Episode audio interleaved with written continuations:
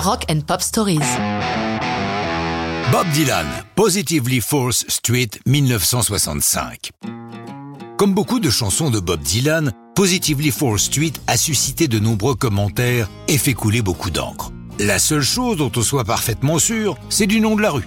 En effet, d'une part, lorsqu'il était étudiant à l'université du Minnesota, la fraternité à laquelle il était affilié était située dans la Fourth Street de Minneapolis. D'autre part, peu de temps après son arrivée à New York, il loue un appartement au 161 de la Fourth Street, au deuxième étage, dans le cœur battant de Greenwich Village. Après, sur le texte de la chanson, les questions sont nombreuses. La principale étant, à qui destine-t-il ces vers amers et rancuniers?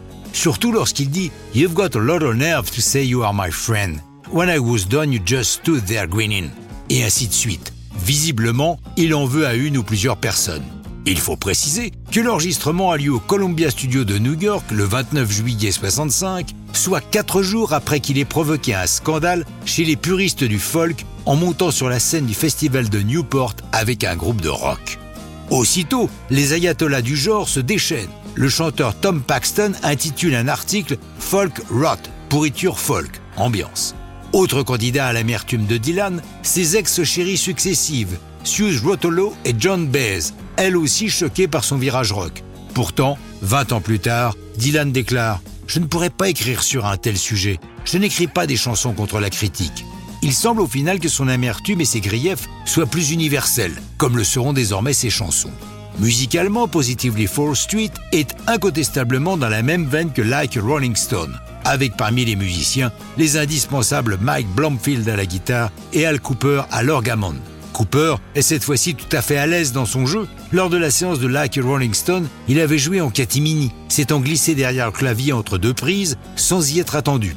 Dylan aime que les musiciens jouent près les uns des autres lui avec sa Stratocaster ayant pour habitude de se coller à la batterie, ce qui est peu banal. C'est le 7 septembre 65 qui publie en single Positively 4 Street, qui prend la première place du hit canadien, la 7e aux États-Unis et la 8e en Grande-Bretagne. Elle ne figure sur aucun album du moment. Il faut attendre 67 pour la voir apparaître sur son premier Greatest Hits. Vous voulez en savoir plus sur Dylan? Je vous conseille Dylan La Totale, remarquable bouquin de Philippe Margotin et Jean-Michel Guédon, paru aux éditions du chêne EPA. C'est passionnant, avec les explications de 492 chansons du maître, et donc plein d'autres bonnes histoires de rock'n'roll.